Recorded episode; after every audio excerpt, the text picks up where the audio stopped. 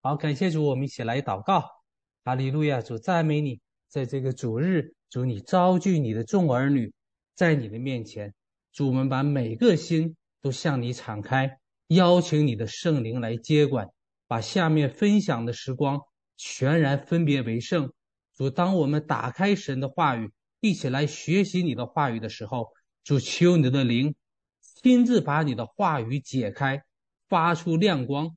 使我们每个人的心都被光照，主你也恩高保守我这不我这卑微的器皿，这孩子口中所说的这一点点信息，能够为你所用。主也求你亲自在人心中做那奇妙改变的工作。我们在一起聚集，愿意你的荣耀降临，愿意你的旨旨意成就。奉主耶稣基督圣名祷告，阿门。好，大家能看到这个 PPT 哈。今天我们会分享一点关于禧年，还有我们的盼望。那既然谈到禧年呢，就有一些背景的经文，我们先要来一起来学习。可能很多弟兄姐妹对这些经文都很熟悉了。今天我们聚在一起，再一起来读神的话。禧年，首先我们要知道什么是安息年，然后再来看什么是禧年。关于安息年的经文呢，记录在利未记二十五章，是上帝通过摩西晓諭以色列人说：“你们到了我所赐你们那地的时候，地就要向耶和华守安息，六年要耕种田地，修理葡萄园，收藏地的土产。第七年，地要守圣安息，就是向耶和华守的安息。”不可耕种田地，不可修理葡萄园。这年，地要守圣安息。另外，在《生命记》十五章也记载，每逢七年的末一年，你们要实行豁免。豁免的定例乃是这样：凡债主要把所借给邻舍的豁免了，不可向邻舍跟弟兄追讨，因为耶和华的豁免年已经宣告了。你弟兄中，若有一个希伯来男人或希伯来女人被卖给你，服侍你六年，到第七年就要任他自由出去。你任他自由的时候，不可使他空手而去。所以这是每七年一次的豁免年。豁免年呢，地受豁免得休息，人也受豁免。那些欠钱的、欠债的、无力偿还的，到第七年要得豁免。那些卖身为奴隶、居无定所、受压迫的人，第七年要被豁免，而且还不能空手出去。所以这是人得释放、地得安息的一年。经文中也记了喜年，也就是七个安息年。这个循环了七次之后，跟神告诉摩西说：“你要计算七个安息年，就是七七年。”这便为你成了七个安息年，共是四十九年。当年七月初十日，你要大发角声，这日就是赎罪日，要在遍地发出角声。第五十年，你们要当作圣年，在遍地给一切的居民宣告自由。这年必为你们，必为你们的喜年，因为这是喜年，你们要当作圣年。吃地中自出的土产，这禧年，你们个人要归自己的地业。你的弟兄若在你那里渐渐穷乏，将自己卖给你，不可叫他像奴仆服侍你。你他要在你那里像雇工，像雇工人和寄居的一样，要服侍你，直到喜年。到了喜年，他和他的儿女要离开你，一同出去归回本家，到他祖宗的地业那里去。所以禧年也是一样，那些失去土地的人可以回归自己的本族本家，可以物归原主。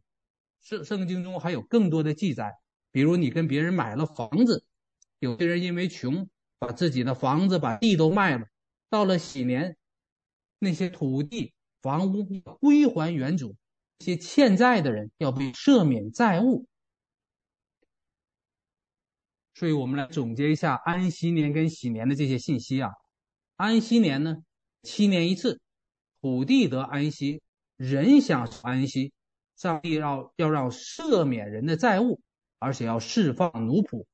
每七个安息年就是一个循环，到了第五十年呢为喜年，要在遍地吹角，宣告自由，土地呢归回原主。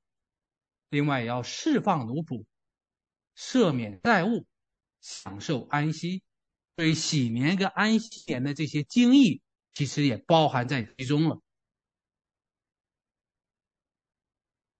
主耶稣道成肉身，到主耶稣在服侍刚开始的时候，他在会堂里所念的，就是在宣告神的喜年来到。这也是呢，历世历代那些犹太人，那些因为穷卖了自己为奴隶的，因为欠了别人债还不起的，因为受了各种罪恶压制的人，盼望着数着指头，哦，现在是哪年了？要是不是要到安息年了？是不是要到喜年了？我可不可以回到自己的家了？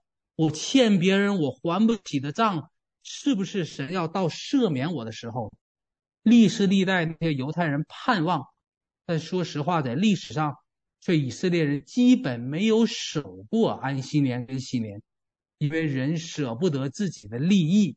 那些好多人觉得，别人欠我的钱，到了喜年我。不跟人要了，我这好不合适啊，太亏本了。另外，有些时候呢，圣经也记载了，到了喜年和安息年，有时候犹太人把奴仆释放了，但没过多久呢，觉得太不划算了，又把奴仆给抓回来，继续给做苦工。所以这是人的有限跟人的罪，但其中却我们在其中却要学经文的经义和上帝定这些经文。定这些规则，神原本的那个美意。所以，当主耶稣服侍的时候，主耶稣在路加福音第四章十八节，主耶稣在会堂里说：“主的灵在我身上，因为他用高高，叫我传福音给贫穷的人，差遣我报告被掳的得释放，瞎眼的得看见，叫那受压制的得自由，报告神悦纳人的喜年。”我在我在这个幻灯片里呢，有一些黑体字和画强线的，大家看这些被掳的得释放，释放奴隶；瞎眼的得看见，让那些以前看不见的人可以重见光明；受压制的得自由，释放那些奴隶，释放那些欠欠债的，释放那些没有自由的人，正是神所当年所定的喜年的那个经义。所以耶稣明说。他的到来，就是在宣告神释放人的那个喜年，所以以色列人历世历代所盼望那个喜年，成就在主耶稣的身上。神所带来的福音，主耶稣所带来的救恩，所带来的天国的福音，其实就是这个喜年的信息。另外，在喜年的信息里面呢，也包含了很多上帝更深层的一个奥秘。因为上帝不光是我们个人生命的主宰，也是全世界整个历史的主。我们看创世记六章第三节，耶和华说：“人既属乎血气，我的灵就不永远住在他里面。然而他的日子还可以到一百二十年。”我们原来想呢，神这里说的人，那就是一个人；人的日子呢，那就是一个人的寿命。如果爱惜身体啊，多吃点保健品呢，再少生点病啊，多做点锻炼呢，这个人能活一百二十岁。这是我们外邦人的想法，但真实以色列的拉比和以色列人的想法却知道，上帝在这里说“人既属乎血气”，不是指一个人，指的是全人类。所有上帝所造的人类，既然属乎了血气，就没有那个永远的生命。然而人的日子。不是一个人能活一百二十岁，是神给全人类定了一百二十年，一百二十个什么年？一百二十个喜年，全人类的历史在这里神定了，每个喜年是五十年，那一百二十个喜年，一百二十乘以五十，神给人类历史定了一个六千年的计划，这就正好预表着，也对应着上帝创造世界。六天创造天地万物，第七天上帝安息，上帝定安息年六年，让人正常耕种生活。第七年，土地受安息。上帝定人类历史六千年，第七千年，千禧年，耶和华要坐着掌王权，整个宇宙、整个世界享受一千年的安息。这一切都是一个精确的一个对应和对比。神把对全人类的历史，也都总结在这安息年跟禧年当中。所以，知道这些背景的信息。让我们心中产生盼望。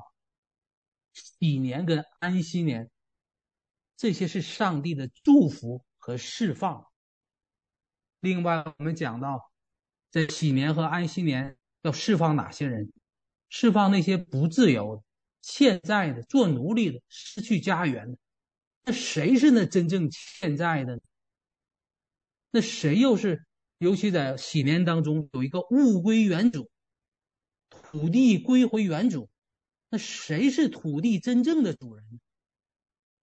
人就看到啊，我们家原来把这地、把房子卖给别人了，到禧年我能归回祖籍了，我能拿回我家原有的土地了。这些其实是预表，真正的原主、真正世界的主人、土地的主人是上帝自己呀。上帝创造了宇宙万物，创造了这一切。所以，将来在安在千禧年当中，整个的地球跟土地要归回原主，归回创造它的上帝。在禧年当中也记了要释放奴仆，那谁是真正的奴仆啊？是古代以色列人有奴隶，现代社会也有奴隶。但说实话，你我和全世界的全世界的人，岂不都是在罪恶之下做奴隶的人吗？我们因为犯罪，在各样的捆锁、枷锁和辖制之下，自己无力挣脱，出不来。我们才是那个真正的奴隶。什么时候上帝要释放我，要释放全人类呢？等到最终的千禧年的时候，我们每个人要从各样的枷锁当中得到那真实、永远、永远的释放。又讲到禧年赦免债务。那谁是真正欠债的呢？岂不是你我吗？岂不是所有的人类吗？因为罪，我们欠了神，亏缺神的荣耀，所以上帝作为我们全人类的债主，我们都亏欠了他。上帝定了禧年，定了将来的千禧年，要赦免我们全人类所有人的债。所以，就像古代的以色列人数着手指头要盼禧年，盼得到赦免。我们今天的盼望也在这里。另外，这个盼望给我们带来的力量，我们可以看神在古时候的作为。耶路撒冷的第一世第一圣殿是在公元前五百八十六年，在犹太历的埃波月第九日。被巴比伦帝国毁灭了，那是以色列第一次亡国，在诗篇中也记了，在亡国的时候，以色列人有多悲惨。我们不说在打仗的时候死伤了多少人，后来幸存的人也都被掳，被抓到巴比伦去了。诗篇一百三十七篇就说这些被掳走、被抓走做奴隶的、流离失所的这些以色列人，当时的光景。诗篇记他们曾在巴比伦的河边坐下，心里一追想西安就哭了。我们把琴挂在那里的柳树上，因为在那里劫掠我们的要我们唱歌，抢夺我们的要我们作乐，说给我们唱一首西安的歌吧。我们怎能在外邦唱耶和华的歌呢？耶路撒冷啊！我若忘记你，情愿我的右手忘记技巧。经文在说什么呢？在说亡国了，没希望了。上帝给我们的应许之地在我们手里丢了，死伤了那么多神的选民，就剩下我们这几个人还被人抓走。现在外邦人劫掠我的人，劫掠我们的人拿我们取笑，让我们唱歌作乐。那我们在这样的环境下怎么乐得起来呀？一想到西安，我们就哭了。这是何等大一个绝望的光景！结果在这么绝望的时候，神派先知说了什么？神派先知在绝望的时候带来盼望。耶利米书二十五章十一节，耶利米说：“这地就是耶路撒冷、犹太全地，古以前的以色列国，必全然荒凉，令人惊骇。这些国民要服侍巴比伦王七十年，七十年满了以后。”我必刑罚巴比伦王和那国民，并加勒底之人，因为他们的罪孽使那地永远荒凉。这是耶和华说的。所以在那全民绝望亡国的时候，神让他的先知告诉大家：别绝望，有希望。神给你们定了七十年，你们要回到自己的祖籍。神要再一次施施恩怜悯你们，你们还能回去，还能复国。的历代之下的三十六章二十一节，当时就应验耶和华借耶利米口所说的话，地享受安息，因为土地荒凉，便守安息，只满了七十年。到了波斯王古列元年，耶和华为要应验借耶利米口所说的话，就激动波斯王古列的心，使他下诏通报全国。所以在最绝望、人最痛苦的时候，神通过先知告诉人，盼望在那里。所以有这个盼望，人知道神定了七十年后我们能回家，我们还能回到故土。所以在绝望中的这些人有有了盼望，有了盼望的人才不致灭亡，才坚持过来，这七十年才能活过来，因为等着有这个。神的恩典跟祝福在这里，要不然在绝望当中，以色列就全被其他人同化了，或者全然灭族了、灭种，就再没有这个国家了。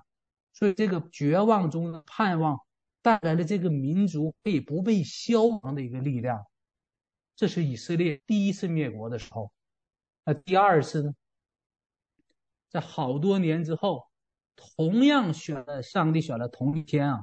以色列的以色列历的埃波月第九日，在公元七十年，耶路撒冷的第二犹太圣殿被古罗马军团摧毁。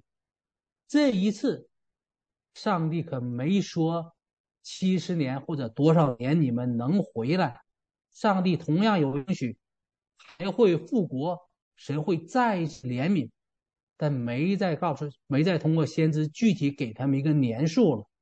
第一次给了年数，七十年满，确实复国了。这是第二次了，神只说会在施恩，会在蒙拯救，但却没告诉多少年。但是这一次被亡国、被流放，可就是带来了一千多年，将近一千八九百年的颠沛流离。犹太人因为经过一次了，知道神能拯救他们。现在同样的事情在同一天埃波月第九日第二次发生，这一只是这一次更难了，连个时间期限神都没给，但是这个盼望在他们心中就一直没灭，所以接近这一千八九百年流离失所，以色列这个民族竟然保存了他们的文化、语言、信仰、习俗，没有被外邦消灭，没有被同化。而且这么多年中，犹太人所经历的，稍微懂一点历史的人知知道，经历过伊斯兰的那个大的扩张，对犹太人有强烈的、非常残忍的迫害。后来在十四世纪呢，欧洲流行黑死病，死了好多人。这个流行病，最后欧洲人说这都是犹太人传播的病毒，都怨犹太人，又大肆屠杀犹太人。几乎杀了犹太人口的一半。第二次世界大战，纳粹德国就专门针对犹太人搞集中营，杀了六百万犹太人。就在这么大的一个绝望、亡国灭种之前面前，犹太人因为上帝有应许，因为以前他们的先例祖经历过在这一天亡过国，被神拯救过，复过国，所以他们因为这个盼望，就始终没有绝望，活了下来。所以这两接近两千年的流离失所的时候，犹太人所盼望的，神让他们复国，要回归家园，他们跟神祷告，神呢，求你垂听我们的祷告，求神怜悯我。结果在什么时候神开始动工了呢？在在禧年当中，神开始动工。所以我们来看神在历史中所做的事情。第一个禧年，神开始动工呢，是一八六七年。那个时候，犹太人已经离开家园好多年了。从公元七十年就被流放到世界各地去，而且一八六七年那个年代不像我们现在，有电视、有广播、有网络，我可以 Google 一下，看看我老家行不行，什么情况，我能不能回家？我要回一趟家，我坐个飞机就去了。一八六七年可没有这些事情。人要想离开一个地方，搬到另一个地方去，那你得变卖田产，你得套上牛车马车，那一上路可能是半年或者几个月才能到另一个地方。那举家迁移是很难的，而且自己的故乡故土是什么状况，你很难知道，没有那个方便的信息交通。结果在一八六七年这个禧年的时候，有一个人是著名的美国作家。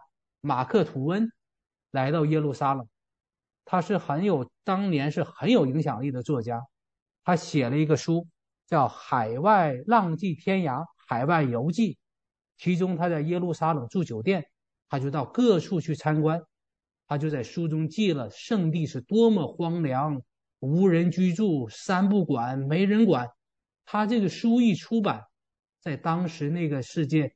好多旅居过海外的犹太人看到了，就知道原来我们的故居现在是这样，原来可以回去，像三不管一样，没有人管。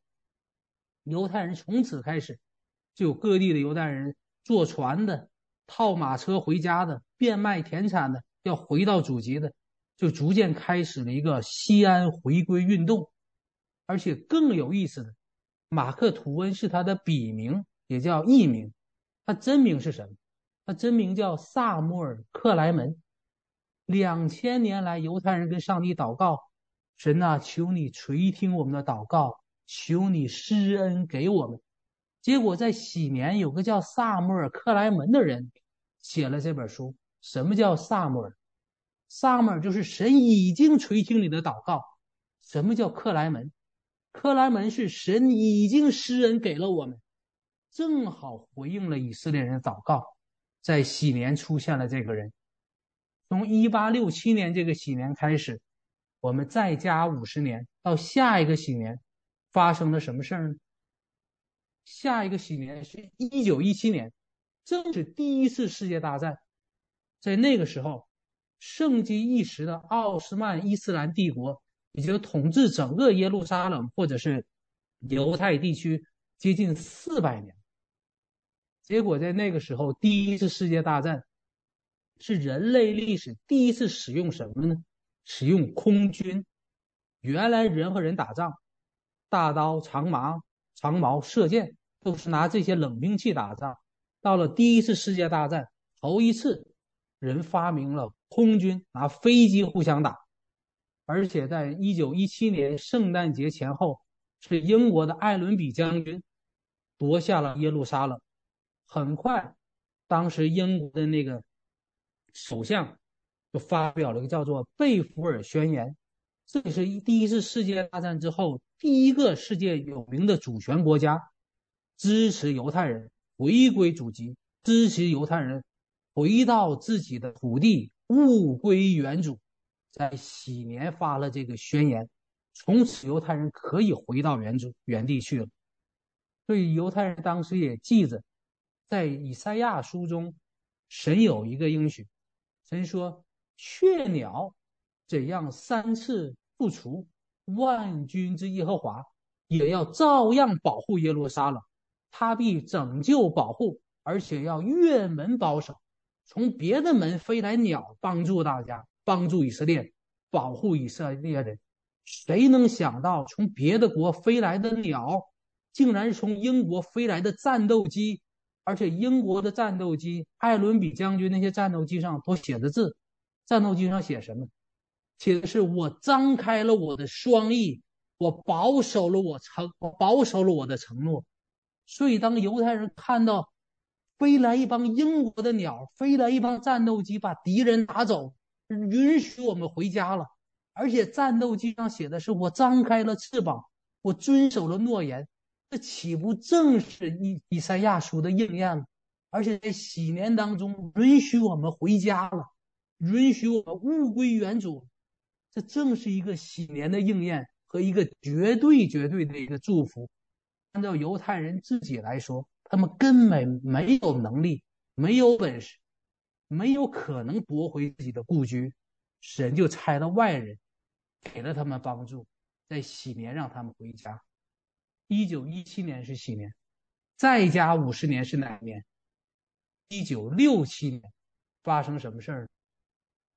一九六七年，六日战争，以色列人重新夺回耶路撒冷，物归原主啊！在士兵进城的时候，大家能看到图片的，可以看右面那个照片。士兵进城冲锋的时候，有一个老的拉比，他抱着。左手抱着律法书，右手拿着这个号角，跟士兵一起冲锋，冲进了耶路撒冷。他是第一个在耶路撒冷西墙再一次吹响犹太号角的拉比。而且这个冲锋的时候，当时有很多的文献跟记载，也是很神奇。当时是约旦的士兵和那个埃及的士兵向以色列的这些士兵扫射，那是机关枪啊。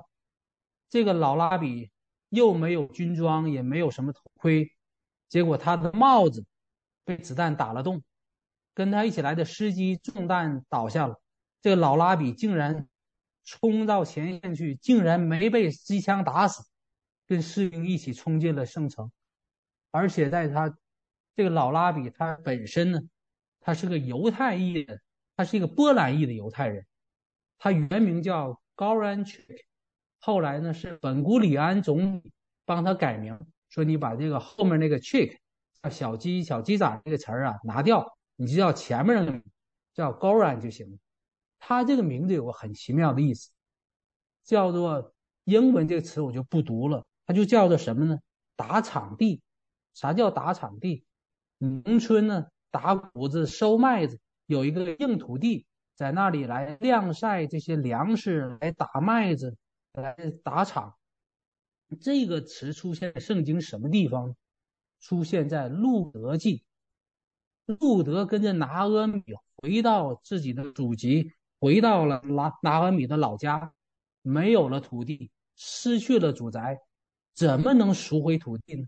路德教拿拿俄米教路德，你到那个打场地去，我们家的至亲的亲戚。波阿斯在那里过夜，你到那个场地去睡在他脚下，就是那个地方，就叫打场地。所以在禧年里，一个名叫打场地、打谷地的一个拉比，冲到了，跟士兵冲进了圣城，而且吹响号角。在禧年的时候，如何宣告全想安息、物归原主？吹号角。所以这一切的事情，看到当大家看到，是惊叹上帝奇妙的作为。当年拿俄米一家他路子怎么夺回、赎回了他几家的祖宅跟土地，借着波阿斯，这么多年之后，上帝又让一个拉比，又是叫这个名字，跟士兵冲进了耶路撒冷，夺回了原来的土地。所以这不是以色列有哪好，有多配得，他们这个军事战术有多厉害，这些士兵多多顽强，不是完全靠这些，这是上帝背后的大能跟禧年的恩膏应验。我们讲到一九六七年，那再加五十年是哪一年？二零一七年。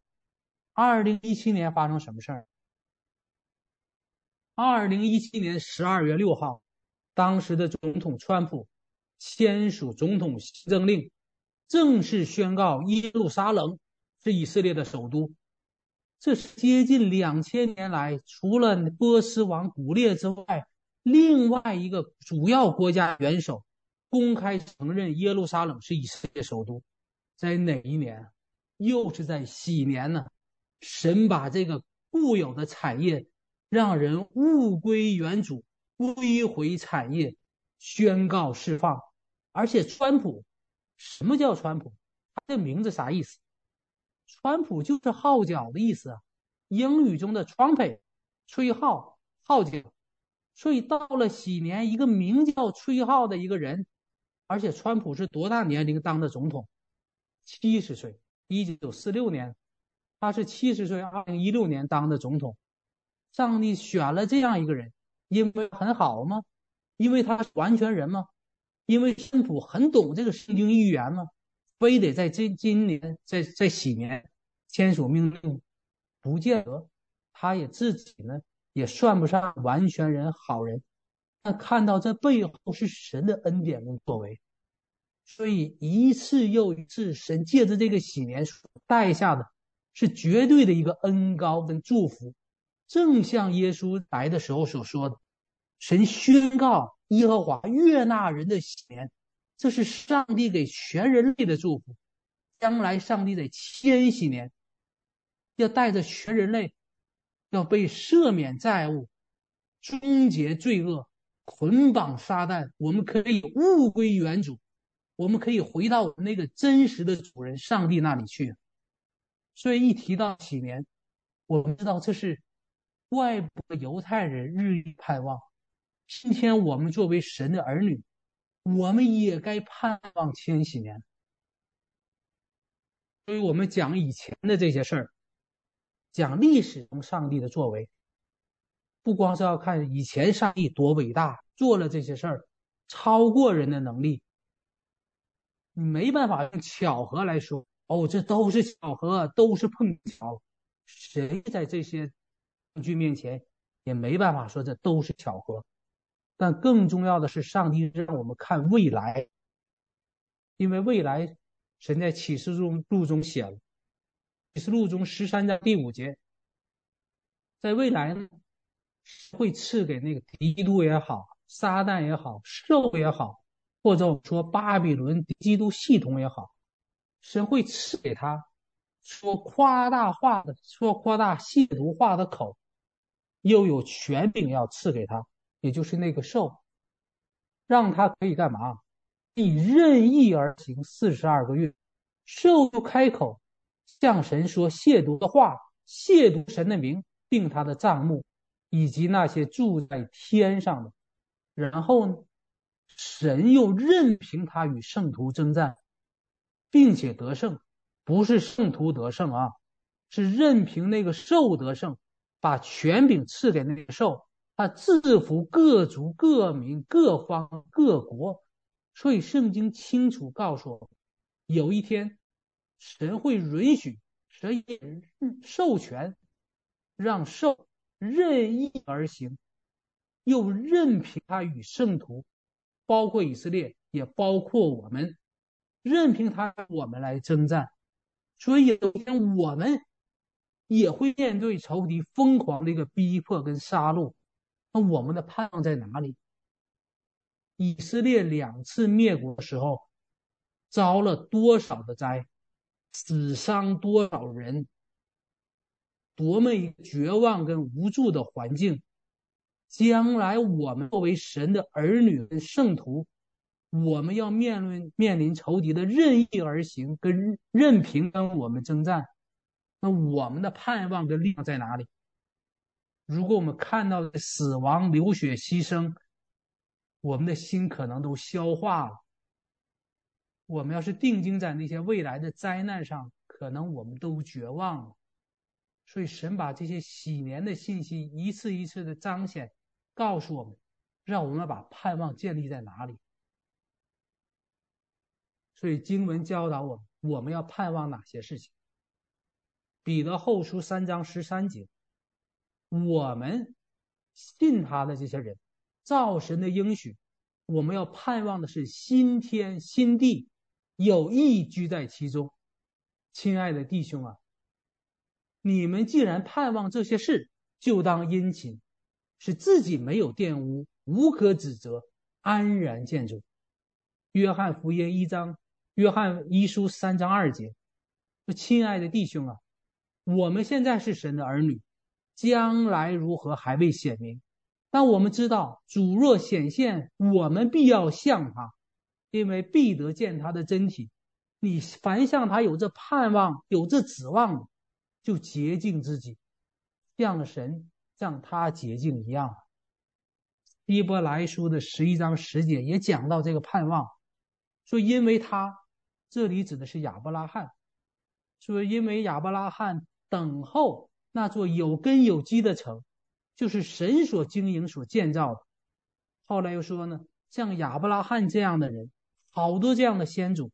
一生盼望神的应许实现，就算他们到死都没看到神的应许成实现在他们自己的面前，他们却盼望，一直羡慕一个更美的家乡，就是在天上的。所以神被称为他们的神，并不以为耻，因为他已经给他们预备一座城。这里有一个很重要的一句话，说神被称为他们的神，并不以为耻。什么意思？就是那些人到死都没有看到神给他们的应许实现，但他们依然相信，依然盼望，依然坚定，依然不回头，不回到罪恶的世俗世界当中去，因为这些人的心已经完全被神改变了，他们不再爱世上的一切了，专心爱神，盼望神的应许实现。这样的一群人，称呼。耶稣，你是我的神，称呼耶和华是我的王，神不以为耻。如果我们没有那些盼望，我们这辈子盼的就是今生这点好处呢？我们天天也说：“哦，耶稣，你是我的主，上帝，你是我的神。”神可能觉得好羞耻啊，神可能把脸挡住，说：“行了，别叫我，别跟别人说你是我是你的神，太不好意思了。”你看看亚伯拉罕，看看先祖。看看那些在盼望中死的人，他们跟神说，跟别人说：“哦，耶和华是我的神。”神觉得很光荣，不以为耻。如果我们专心就顾世上自己这点好处，信神就为了这辈子吃饼得饱，遇点灾祸我们就绝望了，就软弱了，就趴地上不起来了。然后我们嘴上也说：“哦，耶稣是我的神。”神可能说：“算了，你可别这么说啊，别当人面前叫我。”太不好意思，太丢脸了。所以经文这句话其实说出来，真是很深的。神是不以那样的人，不以那些对他有盼望的人为耻的。所以讲到禧年，这么多年的作神的作为，是因为以色列人都是好人吗？神用川普，用了那个波斯王古列，这两个是外邦王。他们两个是完美人吗？有多好的一个生命性情吗？不在于啊，也不一定啊，不在于他们，也不在于以色列人配不配得。这禧年本身是神的应许，是神大能的祝福。同样，你我，我们也不完全，我们也有罪，我们也欠神的债，也欠其他人的债，也亏欠很多人。我们正是这世界的奴仆，正是这罪恶的罪欠了罪恶的债，欠了人的债。我们也盼望要得神的赦免，得神的拯救。但大多数，或者说很多神的儿女，却完全害怕，说神要回来了，末世要到了。一想到末世要到了，第一话第一话就就说：“哎呦，我还没准备好。”神呐，你晚点来！哎呀，不能吧？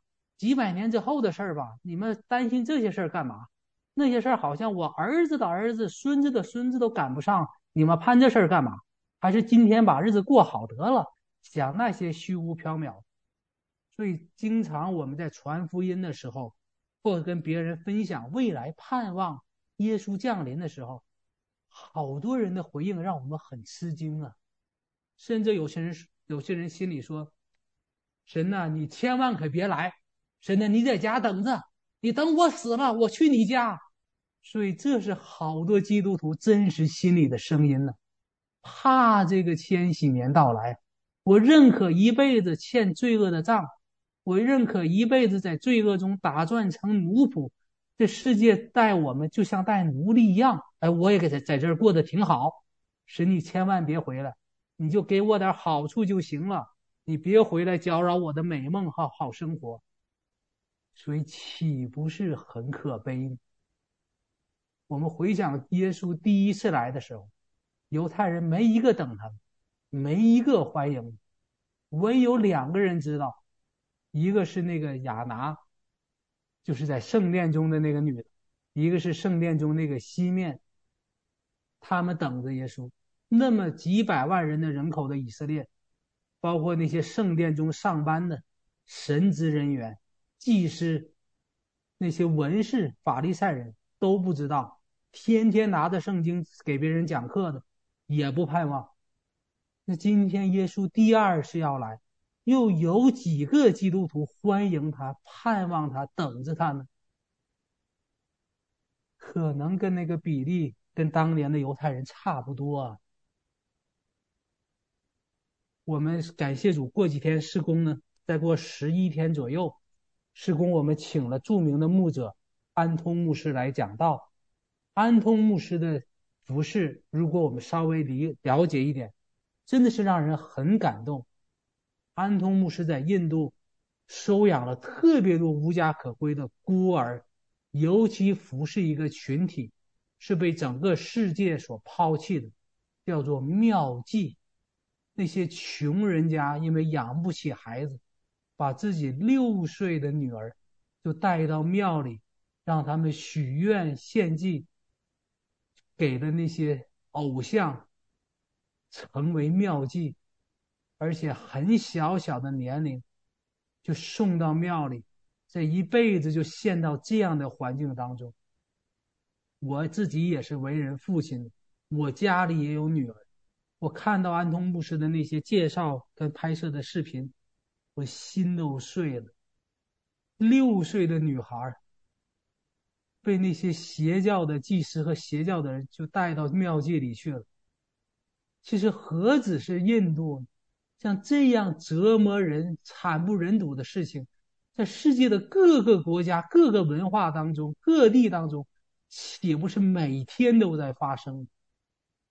就像罗马书二十章所说的，受造之物啊，要指望脱离败坏的辖制啊，要得享神儿女的自由啊。不光受造之物这样，我们也一样啊。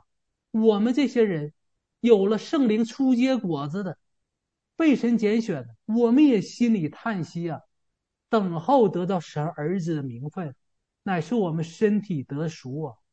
所以整个的宇宙也好，受造之物也好，都在撒旦的折磨之下，人人都生活在痛苦当中。我们就是说，这事儿没发生在我身上，没发生在我孩子身上，那别人爱死不死，跟我什么关系？我就过好自己小日子就行了，别人随便受折磨。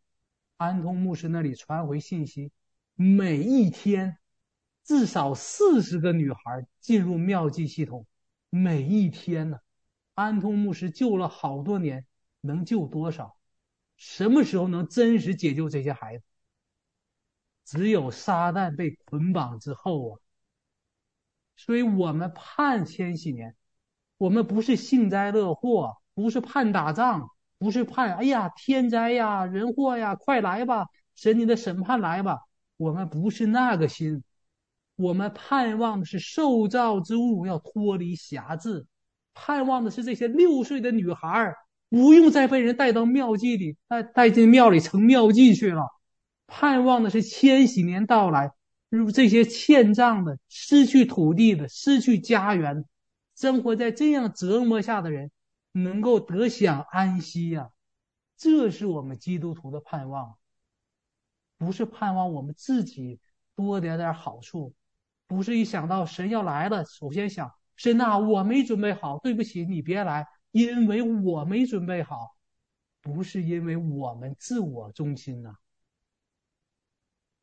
但是具体神哪天回来，我们究竟在末世的什么时候了？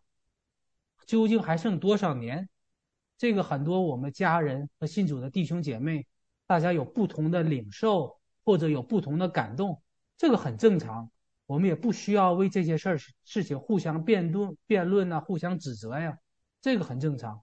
这个不影响我们心里因为爱神而盼望耶稣回来的心。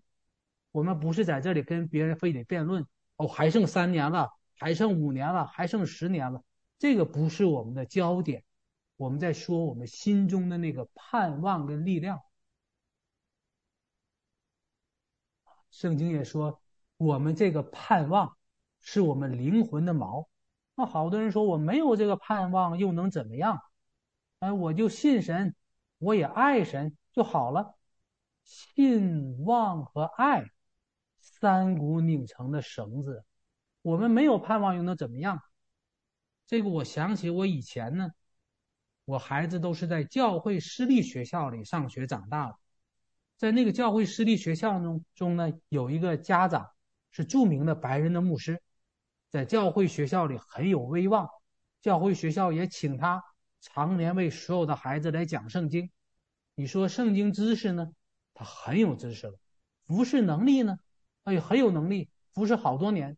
那因为我跟我孩子跟他孩子是同班同学，我就每天送孩子都见到他，看到他我就想跟他多聊一聊，也请教，也谈到为什么西方教会这么无力呢？为什么你们这么懂圣经，又不敢说同性恋不对，还得给同性恋证婚？然后这大麻合法化，你们基督徒、西方教会谁也不敢，不敢有反对言语呢？都不敢出来发声呢？这个著名牧师跟我说呀，他说不好意思，我们现在呀，他用英文说，我们都没有 backbone，啥意思？都没有脊梁骨，都是一帮软骨头。一看到我要一表态了，一说话了，我这工资可能没了，我可能在可能受别人那个抵触了，可能得罪人了，那干脆我们谁也别说了，让我们干嘛就干嘛，我们在教会里也不敢讲神的道，所以西人的教会牧师给我这样的回答啊，原来信主就为了今生。多得点好处，为了今生我有牧者的这个头衔，教会我得尊重，按时我领工资，千万我别惹了别人，别捅了马蜂窝，一帮软骨头。为什么教会无力？根源在这样，没有盼望，我就为这心生，所以我当然没有任何一个人敢出来说反对的话。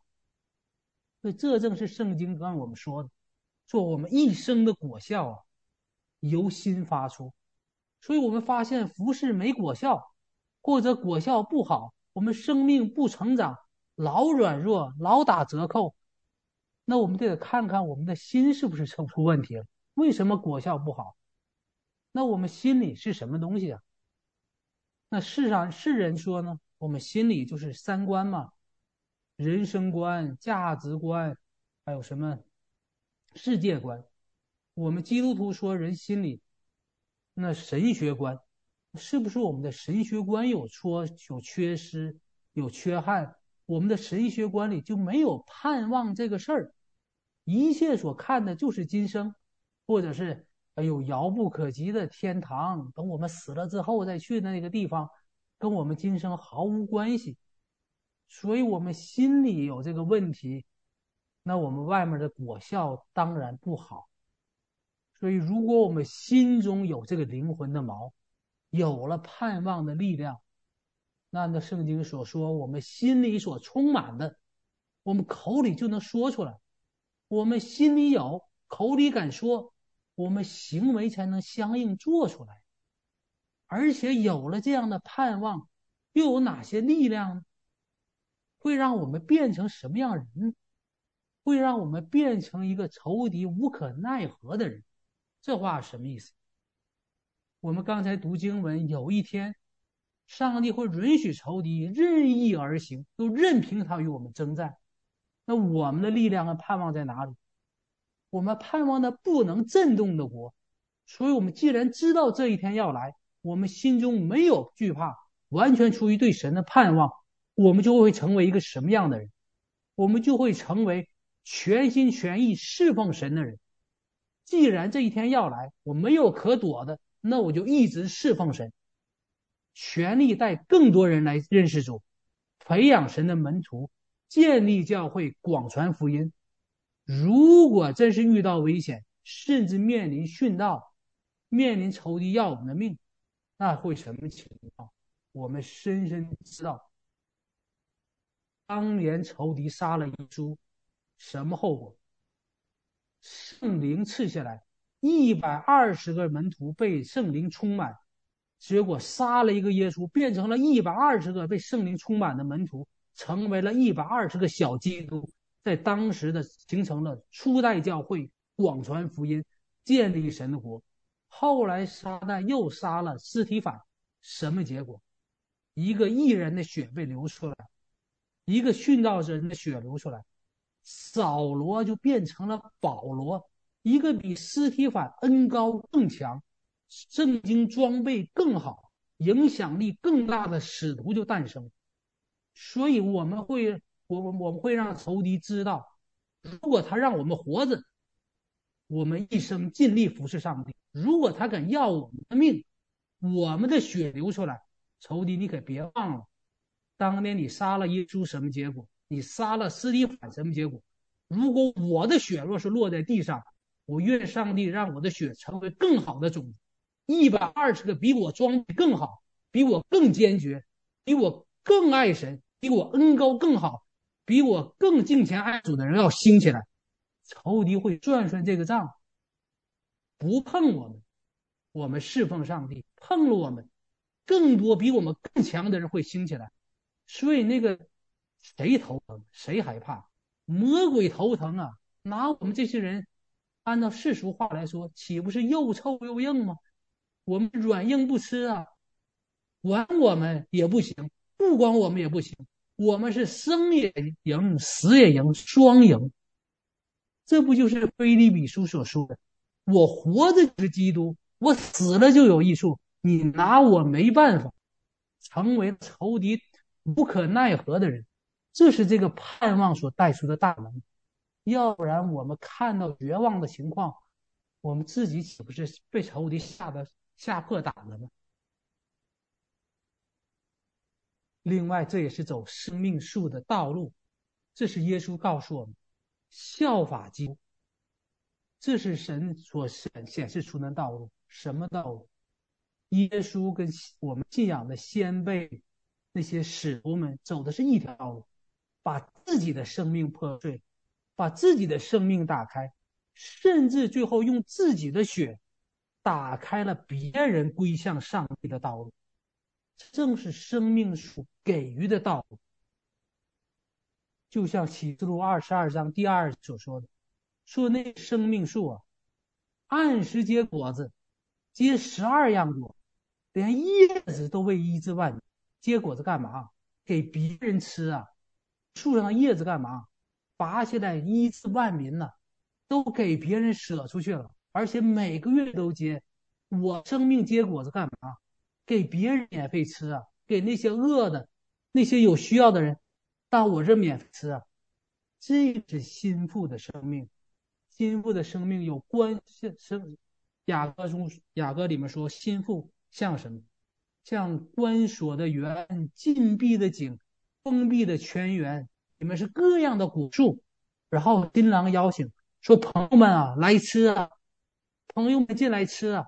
原来我们想，哎，这个心腹单单心存家果，是为新郎留的，那新郎自己吃就行了吗？结果新郎到大家。哎，都来吃啊！朋友们都来多多吃啊！这正是生命树的道路，把自己生命破开，养育他人，供应他人。跟他相反的呢，就是那分别三个树的道路，一切以我为主，以我为核心，以我的需要为中心。信人就为自己吃饼得饱，得好处，得祝福，得医治。一切都是得得得，老师分享过好多次，仇敌魔鬼怎么堕落的？以赛亚书十四章，就是那五个我要啊，我要升到高天之上，我要跟至上者同等，我要我要我要。所以我们信主好多年，如果不把我们的心改变，就像刚才说的那个三观和我们心中那个信仰系统、神学观改变，我们站在分别三个数的这条道路上，又积攒了很多宗教知识。其实那是很可怕的一个事儿，会让我们变成法利赛人。尤其我们中国基督徒啊，这个不是我自己说，我们自己。耶稣要求我们变成小孩子的样式，为什么？小孩子可以被改变呢，可以重做三观呢。这个对我们很难，因为中国基督徒，什么叫中国？以谁为中？以我们自己为中啊，我们是中间那个国家呀，我们中央啊，我们叫中国，别人叫什么？藩邦、蛮夷来给我们大国朝朝贡，来给我们进贡，这是我们成长的环境啊。另外，中国历史那么多朝代，都叫什么名？我们可以自己数一数：大秦、大汉、大唐、大宋、大明。大辽、大隋、大清，都大，看到吗？以自己为中，以自己为大，一切以自己为中心。我们生长上，这生长在这样一个环境，这样一个文化，这样一个背景里，他就长不出来说我要为别人奉献点什么，就长不出来敬钱、爱神、破碎生命、供应别人。这个事儿好像跟我们中国人就没关。我们所要的就是德，怎么赚更多？我做个生意，我怎么能赚更多？哎，这个生意不不行，换个手段。我换别的手段，还为了多赚。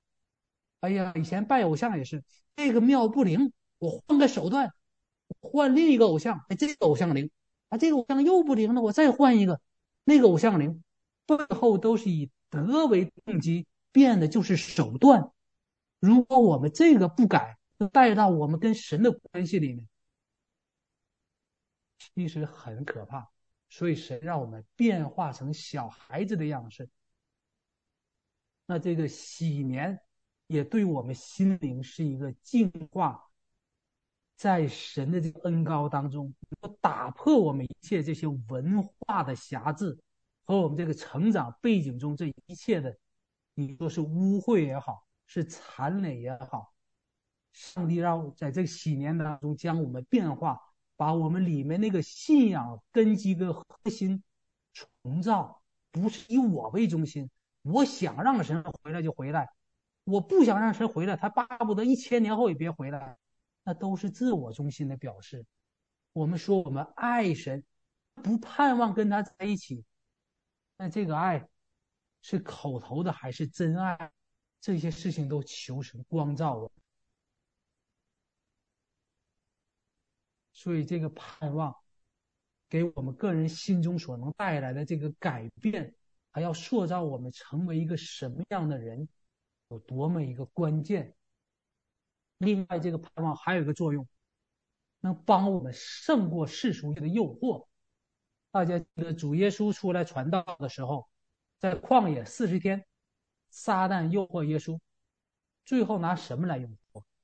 撒旦带耶稣上了高山，把万国的荣华都拿来，告诉耶稣：“你向我下拜，万国的荣华都给你，这些都是我的，我可以给你。”所以，我们心中充满的是什么？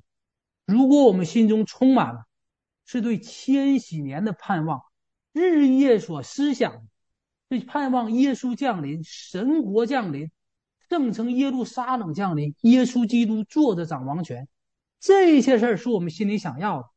那世界能提供给我们那一切，根本就不是我们所喜欢的这些事儿。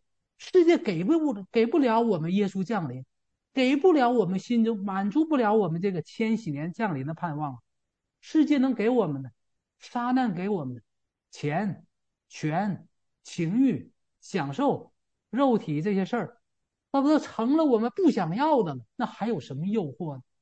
如果不是这样，我们天天拿知识跟道理要求自己，要求别人。哎呦，弟兄啊，你不能爱世界呀！爱世界，那爱神的心可不在你里面了。把这个当一个宗教道理来要求别人，请问有没有用？我们自己都试过。哎呦，这清规戒律，我们试着守神的诫命啊，神呢，我不爱世界，结果发现根本就脱离不了，在钱面前一下就露馅了，在情欲面前一下就摔倒了。克制来克制去就出问题了，所以那些在宗教里的人，比如天主教的修女啊、神父啊，还有很多宗教里的人，经常爆出那些丑闻，我们都吓一跳啊！还能这样？哎呀，这不是天天在台上讲这些宗教道理的人，怎么能摔得这么惨？因为那些事情和宗教外表的要求毫无力量可言。唯有我们心中有这个真实的盼望，像亚伯拉罕一样。圣经记亚伯拉罕如果后悔了、回头了，他可以不住帐篷，他可以搬回乌尔去。乌尔生活条件很好，他在那里那是族长啊，一切都不缺，世上的享受他都有。但因为爱神和盼望神所建的那座城，亚伯拉罕宁愿一生住在帐篷里。所以，这是我们将来不被引诱、不跌倒的一个力量源泉。如果我们心中有破口，爱这个世界和世界上的事儿，那迟早我们会被绊倒，迟早我们会被勾引。因为破口在我们心里，那外面一有一有诱惑来，岂不是里应外合？那我们怎么站立得住呢？所以有这样的盼望。会让我们最后变成什么样的人呢？会让我们变成一帮不对现实低头、不向死亡屈膝、不爱低俗情欲，甚至我们不计较今世得失，会让我们在这个信望爱三股拧成的绳子里，把我们变成一个这变成一帮这样的人，这是可以迎接末世、胜过挑战，在仇敌任意杀戮的时候。我们可以不屈膝、不投降，可以不做软骨头的人。以赛亚书二十五章说，当神回来的时候，神要在这个山上除灭遮蔽万民之物和蒙蔽万国蒙脸的帕子。这是千禧年耶稣降临的时候要做的，全世界全民、万国万民都要蒙祝福啊！蒙脸那个帕子，不认识神那个罪恶要被拿去，撒旦要被捆绑，神要吞灭死亡直到永远。主耶和华必擦去个人脸上的眼泪，因为我们经历了那么多的悲惨，看到了那么多的流血跟牺牲，神要擦去我们的眼泪，又除掉普天下百姓的羞辱，因为我们被仇敌践踏七年了。这是耶和华所说的。到那日，人必说：“我们到那天会说说看呐，这是我们的神，我们素来等候他，我们一直都等着他呢。他必拯救我们，这是耶和华。我们素来，我们一直常年都在盼着他呢。我们必因他的救恩欢喜快乐。所以，我们今天在这样的一个简短分享里。”也调整我们的心，看我们素来所盼望的是些什么东西。如果不是耶稣降临，不是神的拯救，那求神光照，求神帮助，求神给我们里面力量。借着这个禧年的恩膏，耶稣基督第一次来所宣告的就是这禧年了。借着这禧年的恩膏，重塑我们里面的人生观。重塑我们的价值观，重塑我们的信念系统，把我们所盼望的，从这个今世的好处，吃饼得饱，或者是后来我们信主了，盼望的是属灵的那些恩典跟好处，已经很不错了。再提升一步，盼望那个不可震动的国，盼望那个新天新地，盼望那个新耶路撒冷，盼望那世界不能给我们的国降临。所以分享到最后，我们一起做一点简短的祷告就结束。主耶稣，感谢你今天把这样一点简短的信息放在这里，释放在我们弟兄姐妹当中。主也光照我自己的心，调整我自己里面的信念系统。主，我愿你借着那喜年的恩膏，把我们每一个人都回转。开始变成小孩子的样式，好让我们能够被你改变，好让我们里面那个信仰系统能够被你重塑。主，我们知道我自己其实是那个流离失所的人，是那个无家可归的人。我自己其实是那个欠债的人，我自己其实是那个罪恶跟瑕疵奴仆。我靠我自己根本出不来，也还不清这些债。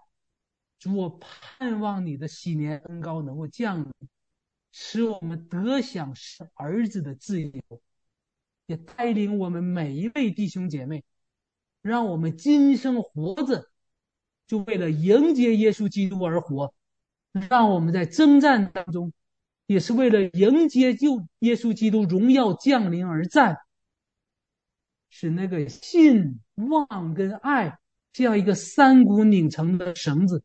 又坚固又牢靠，在我们每个人生命中能够坚固的来跟随上帝，让那个坚实的盼望成为我们每个人灵魂的锚，永不动摇。即使要面对未来的挑战或者生死的选择，让像那些得胜和生存下来的犹太人一样，在绝望的时候能看到盼望。仰望耶稣基督，盼望你荣耀的降临。感谢主，奉主耶稣基督圣名祷告，阿门。